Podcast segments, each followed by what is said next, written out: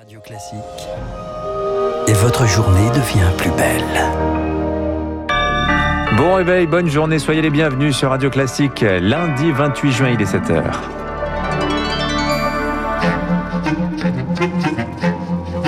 – 6h30, 9h, la matinale de Radio Classique avec Dimitri Pavlenko. Et à la une ce matin, les régionales, une abstention toujours record et une revanche, celle de l'ancien monde. Droite et gauche conservent leur fief en métropole. Tous les résultats dès le début de cette édition. Gueule de bois, en revanche, pour le Rassemblement national, il ne décroche aucune région. Nous irons en PACA, où la défaite est sévère pour le parti de Marine Le Pen. Et puis le variant Delta, il continue de se répandre en Europe, à Lisbonne, au Portugal. Il domine désormais. Radio classique. C'est donc une carte des régions en bleu et rose qui sort de ce second tour des régionales, Lucille Bréau. Et comme au premier tour, deux Français sur trois ont boudé les urnes, confirmant une abstention record autour de 66%. Les rares votants, eux, ont, opté pour la stabilité. La gauche se maintient dans cinq régions métropolitaines, la droite et le centre dans sept. Les présidents sortants sont quasiment tous réélus, Charles Bonner. Oui, avec de très beaux scores. Xavier Bertrand dans les Hauts-de-France et Laurent Vauquier en, en Auvergne-Rhône-Alpes euh, dépassent les 50 50% dans des triangulaires. En Ile-de-France, l'Union de la gauche, 20 points derrière la sortante Valérie Pécresse qui totalise 47,5% des suffrages. Renaud Muselier, que les sondages donnaient perdant avant le scrutin, obtient en PACA près de 55% des voix. Également réélu Christelle Morancé dans les Pays de la Loire et Jean Rotner dans le Grand Est, également Hervé Morin en Normandie. La gauche, elle résiste plutôt bien. Oui, plus gros score de cette élection, Carole Delga en Occitanie avec presque 57% des voix. En Nouvelle-Aquitaine, Alain Rousset largement devant les les quatre autres listes, tout comme Loïc Chenet-Girard en Bretagne, avec un score un peu moins éclatant. Les deux autres présidents de gauche réélus, Marie-Guy Dufay en Bourgogne-Franche-Comté et François Bonneau en Centre-Val-de-Loire. La seule région qui bascule, c'est la Réunion, où la candidate PS France Insoumise, Huguette Bello, devance le sortant Didier Robert, ex-LR. Gifle confirmé en revanche pour La République En Marche, incapable de décrocher une seule région. Les résultats ne sont pas bons, a reconnu hier son délégué général Stanislas Guérini. Alors ce scrutin est un échec également également pour le Rassemblement national. Le parti de Marine Le Pen incapable de gagner une seule région. En Provence-Alpes-Côte d'Azur, Thierry Mariani a finalement largement perdu son duel face à Renaud Muselier. Le président sortant l'emporte avec plus de 57% des suffrages contre 42% pour son adversaire du RN. À Marseille, la correspondance de Stéphane Burgat.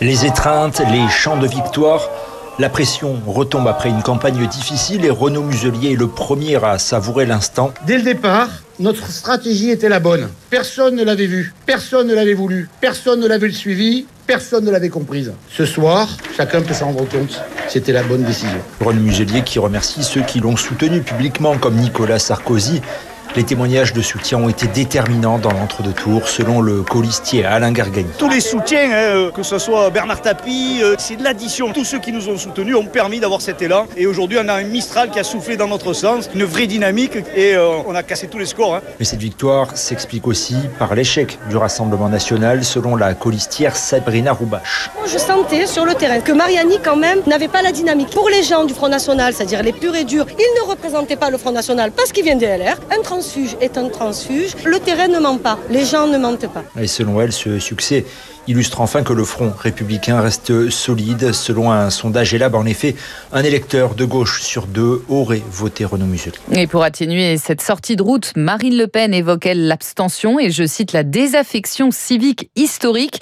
Pour le politologue Jean-Yves Camus, le RN peine surtout à briser le plafond de verre aux élections locales l'élection présidentielle et l'élection reine pour le Rassemblement national, ça n'imprime pas au niveau local. Hein. Comme si euh, les candidats n'avaient pas de valeur ajoutée et qu'au fond, le Rassemblement national, c'était Marine Le Pen. Lorsque c'est Marine Le Pen, eh bien, les électeurs se déplacent. Euh, là, ils ne l'ont pas fait. Ceci étant, on ne peut pas inférer quoi que ce soit sur l'élection présidentielle. Pourquoi? Parce que ça n'est pas le même mode de scrutin. Ensuite, parce que le taux de participation présidentielle n'est jamais le même qu'aux élections intermédiaires. Des propos recueillis par Camille Schmitt. En voilà trois en revanche bien installés sur la route de la présidentielle. Xavier Bertrand, Valérie Pécresse et Laurent Vauquier. Un grand débrief dans les spécialistes à partir de 7h40 sur les enseignements à tirer de ces régionales. En tout cas, ces trois-là, Bertrand, Pécresse, Vauquier, eh bien, ils rêvent tous les trois ouvertement de conquérir À peine réélu dans les Hauts-de-France, Xavier Bertrand propose de redresser la France. Valérie Pécresse, victorieuse en Ile-de-France, promet, elle, de prendre toute sa part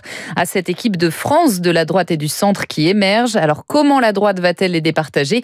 Victoire Fort a posé la question à Frédéric David Lifop. Xavier Bertrand a une longueur d'avance puisque lui, il s'est déclaré. Il apparaît aujourd'hui, ici et maintenant, comme le candidat de droite le mieux placé, mais très clairement, Laurent Wauquiez, Valérie Pécresse, qui l'emporte aussi nettement plus qu'en 2015, semble aussi prendre date. La primaire est un objet repoussoir pour beaucoup de sympathisants de droite. Les enquêtes d'opinion joueront leur rôle pour savoir celui qui est le mieux placé pour battre Emmanuel Macron et pour éviter que Marine Le Pen ne l'emporte. Mais clairement, c'est une nouvelle phase qui s'ouvre avec ces partis de l'ancien monde qui ont très largement gagné ces élections régionales. Des propos recueillis par Victoire Fort ont voté aussi pour les départementales hier et le Parti communiste perd finalement son dernier bastion, le Val-de-Marne.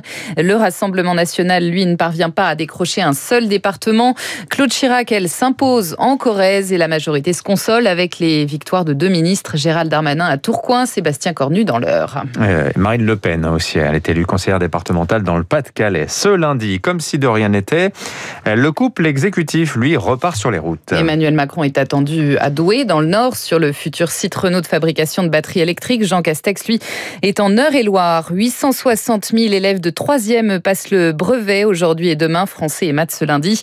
Histoire géo et physique et SVT demain. Le Covid, moins de 9 000 personnes sont désormais hospitalisées. C'est une première depuis octobre, mais attention tout de même à ne pas baisser la garde. Le variant Delta, d'abord identifié en Inde, continue de se propager en Europe. Au Portugal, à Lisbonne, il représente désormais 70% des nouveaux cas. Depuis vendredi, de nouvelles restrictions sanitaires sont en vigueur dans la capitale, Rémi Pfister. Des checkpoints sont installés les week-ends aux entrées et aux sorties de la ville. Les contrôles policiers sont systématiques. Impossible de les franchir sans présenter un test PCR négatif ou un certificat de vaccination. Le week-end de Lisbonne ressemble à nouveau à une ville fantôme. Les cafés, restaurants et magasins non essentiels doivent tirer le rideau dès 15h30, les épiceries les supermarchés à 19h. C'est en fait comme un couvre-feu qui ne dit pas son nom. Ces mesures seront réexaminées chaque semaine en fonction de la progression du variant Delta. Objectif, éviter à tout prix qu'il se développe et freine la campagne vaccinale dans les autres régions, car le Portugal accélère les injections avant le début de l'été et la reprise de la saison touristique. Une nouvelle flambée des cas sur tout le territoire durant les vacances serait catastrophique. Le secteur du tourisme est vital. Il représente 15% du PIB du pays. L'Euro de football, la Belgique a sorti le Portugal hier, score final 1-0. Elle rejoint l'Italie en quart. Les Français, eux, tenteront de se qualifier évidemment ce soir face à la Suisse. Le coup d'envoi, c'est à Bucarest à 21h. Et puis le Tour de France, troisième étape bretonne. Aujourd'hui, 182 km entre Lorient et Pontivy. Mathieu Van Der Poel, le petit-fils de Raymond Polidor, s'élancera en jaune. Merci Lucille Bréau. Dans un instant sur Radio Classique, vous revenez tout à l'heure à 8h. Dans un instant, le rappel des titres de l'écho, l'édito d'Étienne Lefebvre. On va parler d'attractivité. Et puis, notre invité ce matin, François Pétry, c'est le directeur général de Lafarge Sim France. On va parler